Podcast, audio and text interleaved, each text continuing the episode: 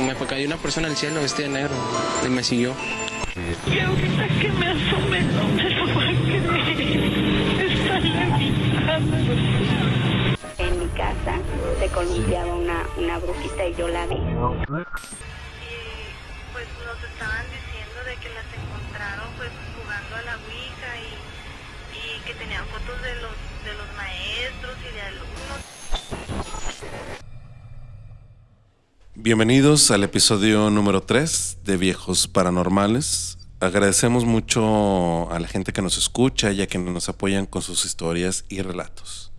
Saludo como siempre a Alan y a Poncho, que nos traen excelentes relatos como siempre. Y sin más demora, vamos con el primero de ellos, que en esta ocasión va por cargo de Alan. Muy bien. Buenas noches. Esta historia nos llega por parte de Araceli. Y vamos a menos así. Nos encontrábamos en vísperas de Navidad. Nos dirigíamos a unas cabañas que se encontraban en el área de Santiago, casi llegando a la cola de caballo. Cuando nosotros llegamos, las cabañas al entrar, eh, se encontraba primero un área de juego de niños, al fondo se encontraban lo que eran las cabañas. Nos dirigíamos lo que eran mis padres y yo. El día que llegamos todo era normal, tranquilo. Mis hermanos iban a llegar al día siguiente por cuestiones laborales. Ese día, como les dije, todo estaba tranquilo. Ya lo que era en la parte de la noche, yo no podía dormir. Entonces yo me dirigí lo que es al, al área de la estancia de la cabaña y me recosté lo que viene siendo en un sofá cama. Ya estando ahí, llegué a quedarme dormida, pero en una parte de la noche sentí como una presencia estaba dentro de- del lugar y estaba encima de mí, a lo que le decimos lo de que te sube el muerto, ¿no? Claro. No me podía mover, no podía gritar, no podía hacer ningún movimiento, a lo cual lo único que yo hice fue quedarme dormida. Ya estando en mis sueños, sentía esta presencia aún y lo único que yo podía hacer era arañar las paredes de esta cabaña. A la mañana siguiente yo me levanto y lo primero que hice fue voltearme a ver mis manos para ver si había algún efecto de lo que había pasado una noche anterior. No había sucedido absolutamente nada. Yo le conté a mis padres ese día y ellos solo me contaron y me dijeron, ¿sabes qué? Es un mal sueño. No pasa nada. A lo cual yo solamente dije, ok, no hay ningún problema. En el trayecto del día fueron llegando mis hermanos. Y el día fue normal. Lo pasamos en familia, todo tranquilo. Hicimos nuestra comida, nuestra cena y llegó la noche de dormir. Cuando íbamos a dormir, cada quien se dirigió a, a sus cuartos y mi hermana se quedó con, con, su, con su novio. Y después de la medianoche, ella escuchó un ruido en la cocina. Ella se levantó y pudo ver como una sombra estaba acercándose lo que era el cuarto de mi hermano.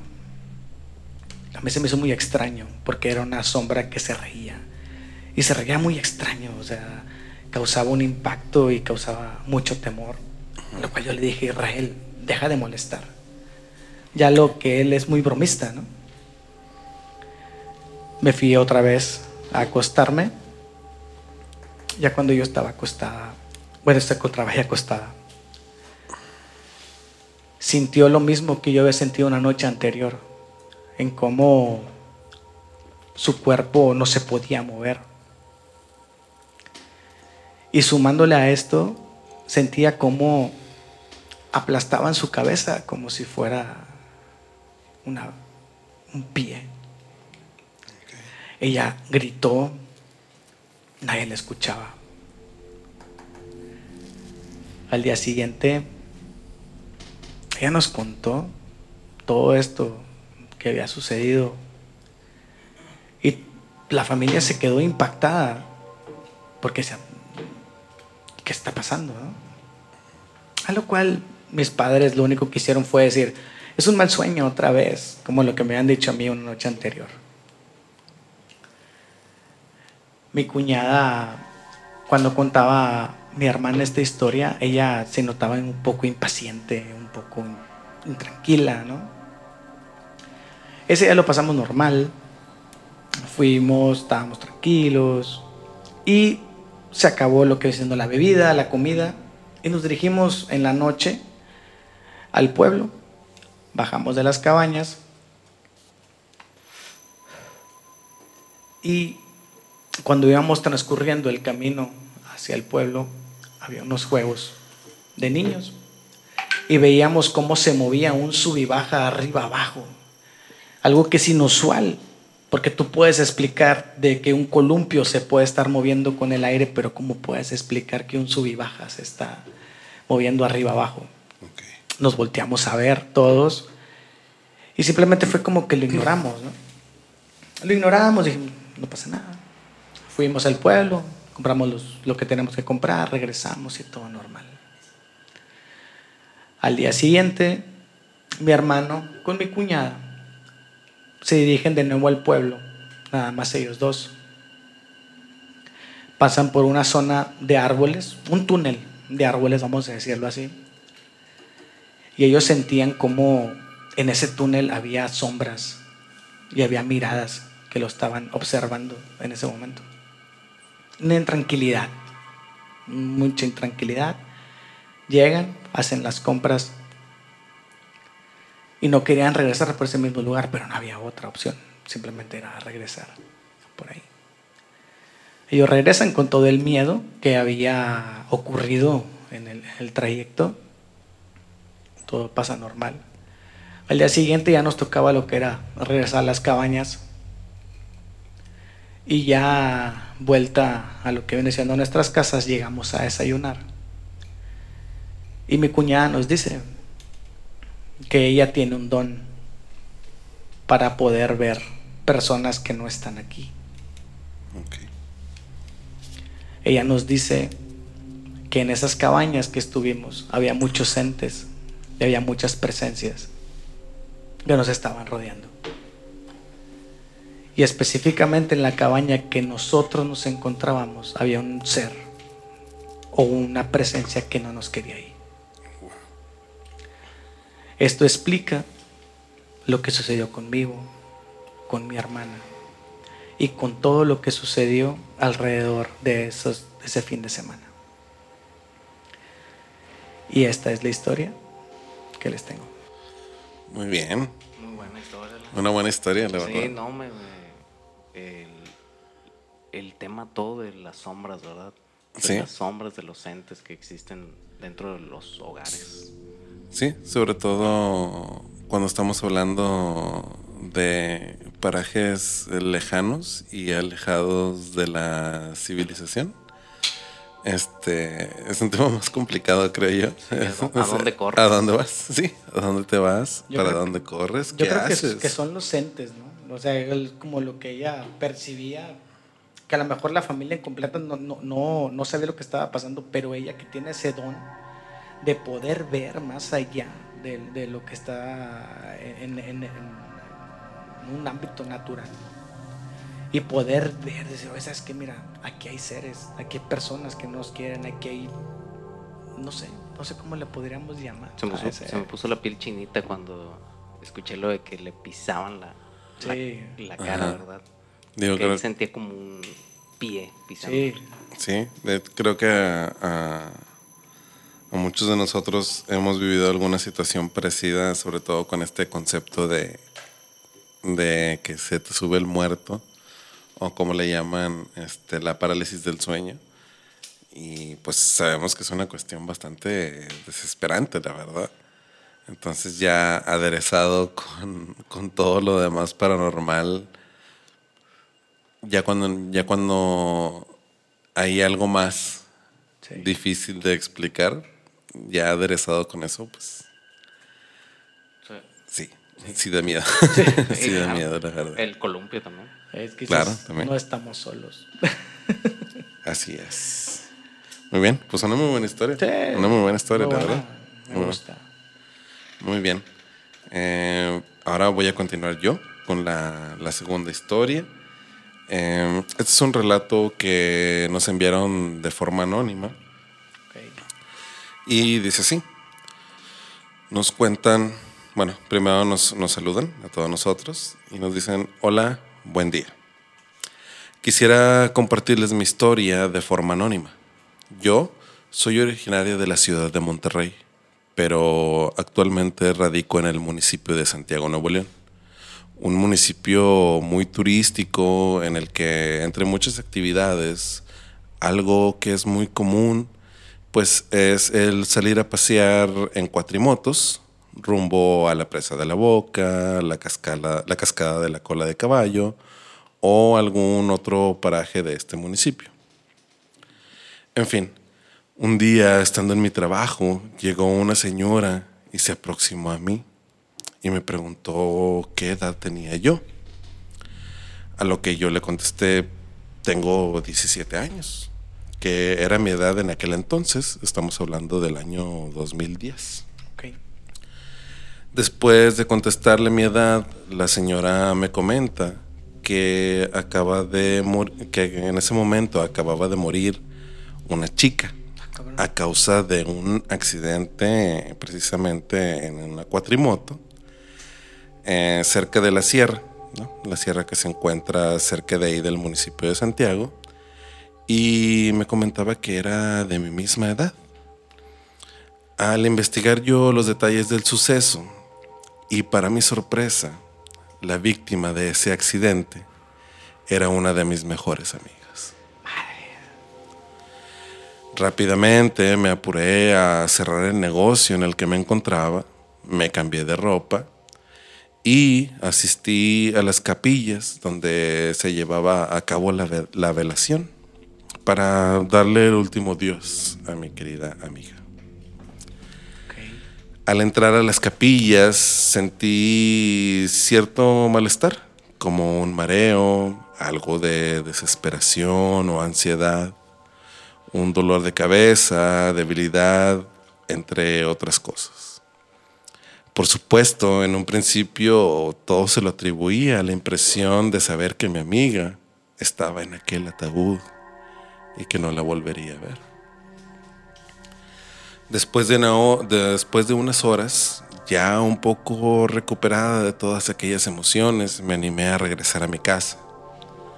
Lo primero que hice fue dirigirme a mi cuarto y tratar de descansar un poco, pero seguía sintiendo muchas de, esas, de esa misma desesperación que sentí en la iglesia. Era una ansiedad que me provocó unas intensas ganas de salir a caminar, pero descalza. No entiendo el por qué lo hice, pero caminé durante varias cuadras de ida y de regreso, aproximadamente hasta las 12 de la medianoche. Llegué a casa y seguía con las ganas de seguir descalza, pues no podía soportar el hecho de sentir algo en mis pies en ese momento. Después de unos minutos, decidí recostarme y dormir para dejar de sentirme así.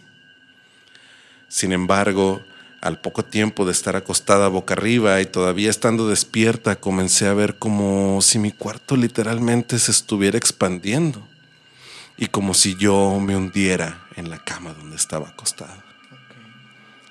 Quise gritar, pero no podía. Solo pude mirar la, puerta de mi cuarto y lo que vi después sería algo que me dejaría marcada para siempre. Ahí parada mi amiga, al pie del marco de la puerta mirándome, mirándome fijamente. Entonces el miedo inmediatamente me empezó a invadir al punto en que no podía ni siquiera respirar.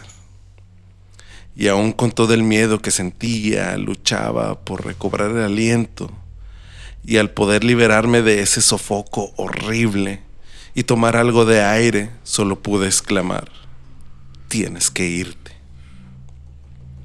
En ese momento, sin más, su imagen desapareció de la puerta de mi habitación.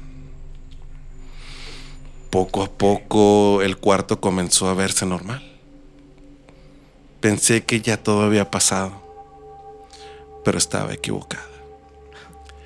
En un instante solo sentí como una mano helada me sujetó fuertemente el pie, una mano húmeda y fría como el hielo, pero con una gran fuerza que cuando quise soltarme de ella me joló tan fuerte que caí de mi cama al suelo, causando un ruido tan fuerte en toda la casa que toda mi familia corrió a mi cuarto para ver qué es lo que estaba pasando. Y ahí estaba yo, tirada y aún en estado de shock. Ahí, a un lado de mi cama, intentando explicarme qué era lo que había pasado. Espero les gusten mis relatos y saludo desde Santiago, Nuevo León. Otra vez un lugar lejano. Otra vez un lugar lejano, sí. O sea, ya sí hay más civilización en Santiago, ¿verdad? Pero aún así es un pueblo de mucha historia. De mucha historia, sobre todo. Y esa historia, pues, se, se refleja en, en la gente que ha Y tenido fallecimientos. Este, a lo mejor ese fallecimiento fue muy trágico, ¿verdad? Y, Sobre y todo. la muchacha no podía alejarse de este plano para poder pasar, ¿verdad? Trascender. Y lo es. impactante aquí es, es que lo podemos tomar como una despedida, lo podemos tomar como un, un último adiós. Pareciera, o sea, en, en algún punto de la historia, ¿no? En este momento en el que ella ve la aparición y le dice, tienes que irte, ¿no? Sí, Pero no. es- y ella dice, ok, en ese momento todo pareció volver a la normalidad. Y sí. pues sí, piensas como, bueno, ya, ya le di como que la instrucción de que ya no estás en este plano, te tienes que ir, tienes que trascender. Y lo que nos cuenta es, pensé que ya todo había pasado. Y no. Pero de pronto si- siente este, pues cómo la, o sea, cómo, cómo la toman de, de- de su pie, una mano fría, una mano Sí. húmeda y con mucha fuerza sobre todo.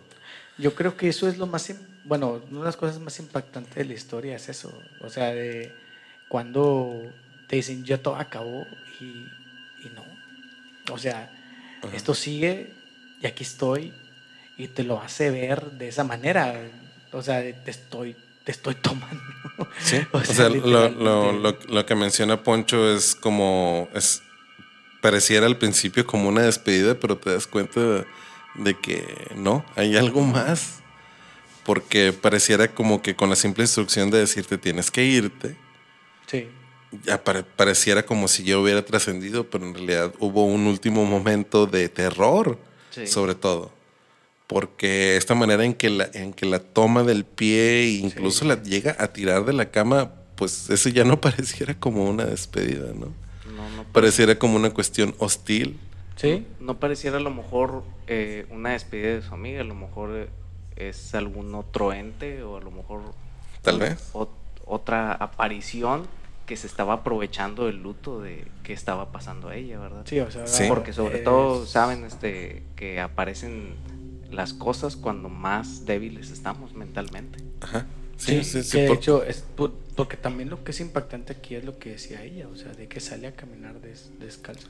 Sí, o sea, fue ¿no? como, como después de, de que se entera que es su amiga, pues empezó a sentir siempre, a partir de ahí hasta el final, como una inquietud tan grande que sentía como una presión, creo yo, Sí. podríamos decirlo, Sí, una, sí, una sí. presión tan grande que era la necesidad como de despojarte de todo y, y- y salir a respirar, tomar aire, no sé, lo que sea, ¿no? Un punto, un punto que tocaste y, Bueno, y me suena a lo mejor este, voy a divagar un poco, pero cuando sale ella de, de la funeraria probablemente, este, y ella sentía como que iba arrastrando algo, Ajá. probablemente era, Probablemente era, era eso. algo, ¿verdad? Ajá. Algo Pero- que la estaba tomando. Pero fíjate cómo es eso, o sea, de, de cómo lo tenía tan arraigado a ella, o sea, que como lo, lo- lo que dices tú, O sea, salir de la funeraria, o sea, cómo lo llevas arrastrando. O sea, es, es todo ese arraigo que puedes llegar a tener con una amistad, con una persona, que lo sigues llevando aún así cuando ya ella es-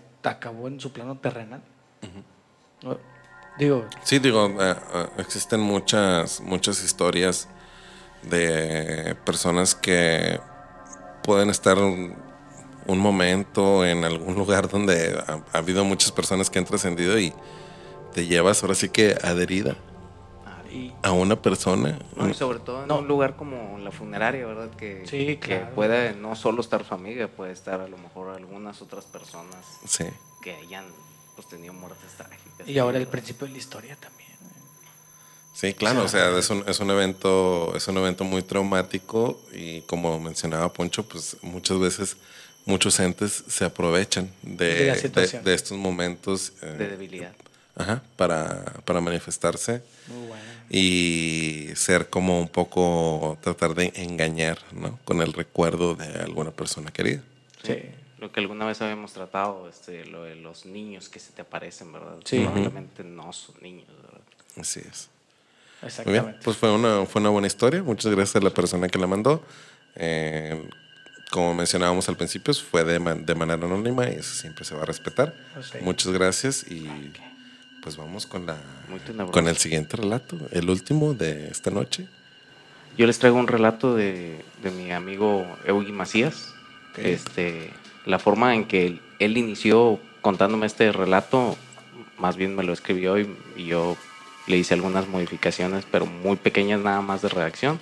Ajá. Es, él empieza con, la casa de mi abuela Marta es tenebrosa. ¿Estás listo para escuchar qué pasa? Estamos listos. Sí, cómo no. Esa casa tiene historia. Siempre contaba mi abuela con cierto recelo cuando construyeron el baño en el patio. Déjame decirte que esos terrenos no tienen mucho de frente, a lo mucho unos 5 metros, pero de fondo sí son como 20 o 25 metros. Y cuando hicieron el cuarto de baño, tuvieron que escarbar muy profundo para hacer los cimientos. Mi abuelo, un tío y un albañil se echaron la labor. Escarbaron cerca de dos metros cuando se toparon con un costalito enterrado. Este costal estaba con un moño azul.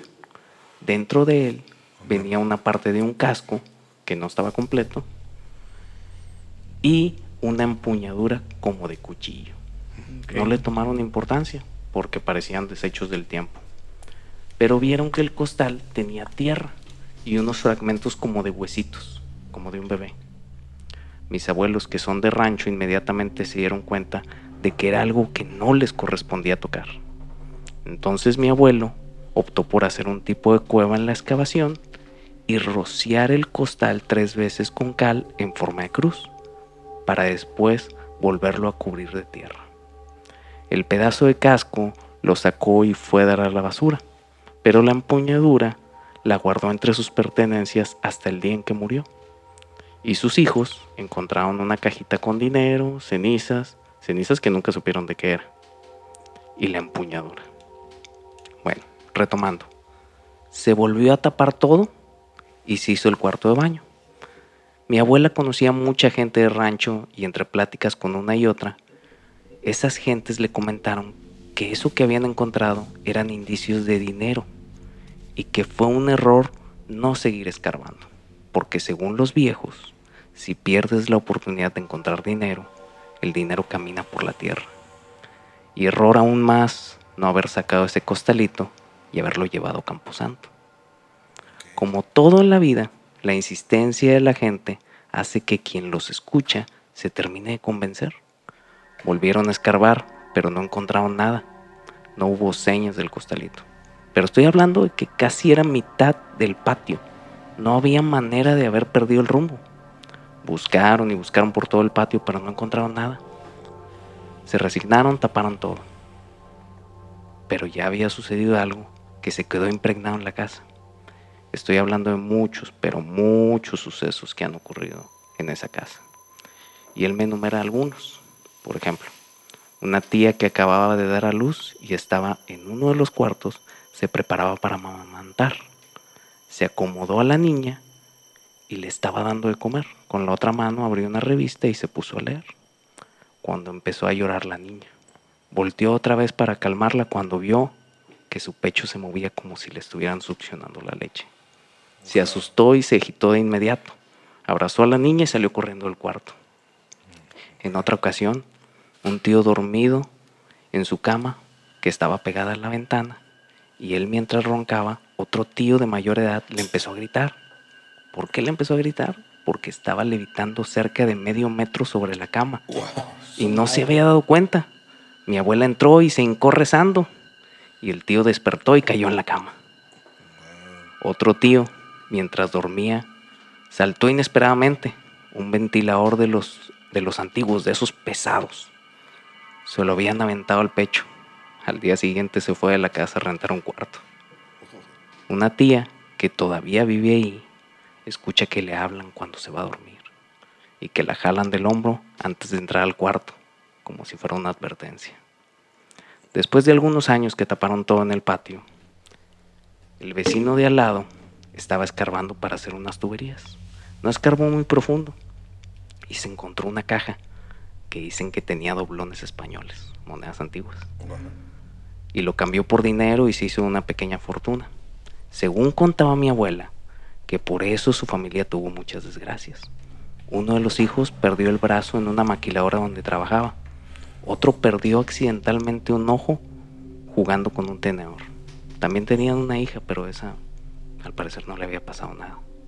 Total, no sé si son coincidencias, pero ahí están. Son un chingo de historias. Esa casa está maldita y te aseguro que nada más con verla o dar unos pasos ahí adentro, sientes algo. Hace meses fui y la verdad no recordaba cómo se sentía esa ansiedad. Y eso que fui a media tarde. Imagínate de noche. Está muy cabrón. Y hay muchas cosas más tenebrosas que en este momento pasan ahí y le pasan a una prima. Y pues así termina y nos hace una invitación a esta casa en Parras, Coahuila. Ok. Que se estaría bien que, que se dieran una vuelta de ustedes, tríos rufianos. Ok, pues podría ser más Sí. adelante. No, güey, está buena esa historia, güey. O sea, y más que nada por lo todo lo el suceso el suceso histórico que, que, que conlleva, o sea, todo, todo lo que cuentas y, y cómo va desarrollándose hasta la fecha. Hay otra pequeña historia que él me había contado, este, que también es referente a, a por qué esa casa está maldita. Pero la voy a dejar para otro episodio, porque esa también, o sea, aparte de- del dinero que no, digo, del costal que encontraron con huesos, y hicieron el error de no haberlo llevado a un camposanto, porque probablemente eran huesos de, de un bebé, ¿verdad? Que, que pues había fallecido ahí o algo. Sí. Este, sí, hay, hay otra historia también que es de un nahual. Ok. Esas me las dejo para Ah, después. muy Tío, bien, pero, muy pero- bien. tío, pero no sabemos. O sea, tío, son cosas que están. Digo, se- ah, me- me gusta porque se mezclan en este tipo de historias. Hay, en- hay en- otra en- pequeña cosa que me había dicho una vez. Esa casa, así dentro de todos esos su- su- sucesos que han pasado, una vez se fueron de vacaciones todos. Perdón, se fueron de vacaciones todos. Cuando regresaron tenían un gato que era un gato negro. Bueno, cuando regresaron el gato era blanco. Ok. ok. Algo vio el gato que lo puso blanco. Se puso blanco del terror. ¿Qué estaba De Sí. pasando ahí? casa del terror. Creo que podríamos hablar eh, así, a- ahora sí que a ojo de buen cubero, este, tal vez se desató una especie de maldición ahí. Pues, al, al encontrar estos restos y no darles un destino apropiado. Pero también viene la otra, Pero- la otra, ¿verdad? La otra familia, los, los del, lo del vecino que es el lado, eh, que están al lado de la casa, porque me mandó fotos. Ajá. El- la casa, la casa de su abuela y la casa del vecino. Así al lado, este, encuentran el dinero, lo que les pudo haber pasado también a ellos, haber Ujú. encontrado el dinero, y eso también los lleva a una maldición. O sea, no te deja, no te deja como que descansar, ¿verdad? O, este, o no lo encontraste y quedaste en una maldición, o hubieras encontrado el dinero y también hubieras quedado en una maldición. Y, Así es. y es que también ese tipo de cosas, güey, te deja personas susceptibles, güey. Personas que son, yo les puedo decir, son especiales en el aspecto de que pueden llegar a, a- a- tener contacto con ese tipo de, de- de cosas, porque hay que hacer realidad. O sea, no todos tenemos ese tipo de, de percepción, de poderlo ver. O sea, pues sí, lo que pasa con, con el reto que tú contaste a mí, con lo que cuenta Poncho, con lo que cuento yo. O sea, son personas que pueden llegar a, a tener ese contacto diferente a lo, a lo que a una persona normal, vamos a decirlo así, eh, puede tener. Sí, a lo mejor, Entonces- a lo mejor esa parte de un casco era de alguna época este revolucionaria, ¿verdad? Sí. Y ahí quedó ese casco, pero es, es este, es una persona que falleció hace muchos años, en, a lo mejor en alguna condición trágica, y, y deja una maldición ahí, ¿verdad? Sí, al parecer se desató una especie de maldición. Y él, así como lo comenta, es una casa del terror. Sí. O sea, definitivamente la gente que vive ahí se tiene que acostumbrar a vivir ahí porque no pueden salir de Exacto. Wow. Muy bien. Tenemos Pues, que ir. Sí, pues una muy buena historia, la verdad. Una muy buena historia. Aceptamos la invitación. Sí, este, sucesos que todavía siguen ocurriendo hasta el día de hoy. Y pues es una, una muy buena historia, la verdad. Me parece una muy buena Sí, historia. buena. Muy bien. Muy buenas historias ahora. Sí, Sí, este, estuvieron, este- fueron de, de- fueron subiendo el nivel. Sí. No, este, el nivel. eh, desde entes, Sí, sombras, sombras. hasta personas que se te aparecen y casas del terror. Sí. Muy bien. Muy bien, pues muchas gracias a, la pers- a las personas que aportaron estos relatos. Y también pues alentamos a, a toda la gente que nos escucha a enviarnos sus historias paranormales. Y pues como ya saben que con gusto aquí les estaremos dando voz. Eh, lo pueden hacer, ya saben, a- ahora sí ya tenemos el, Sí, el correo de viejosparanormales arroba gmail.com donde nos pueden mandar sus relatos o pues también en, en las redes sociales de Rufianes Podcast. Sí. Nos pueden buscar en Instagram y en Facebook y de ahí mandarnos este, siempre sus historias. Con, ahora sí que con toda confianza nos pueden mandar sus historias y estaremos dándole de voz aquí en cada episodio. Y pues no queda más que decirles que los esperamos el próximo domingo. Les agradecemos mucho su atención y pues hasta pronto. Que tengan muy mala noche. Sí. que te jalen las patas. Hasta luego. Ah, bye.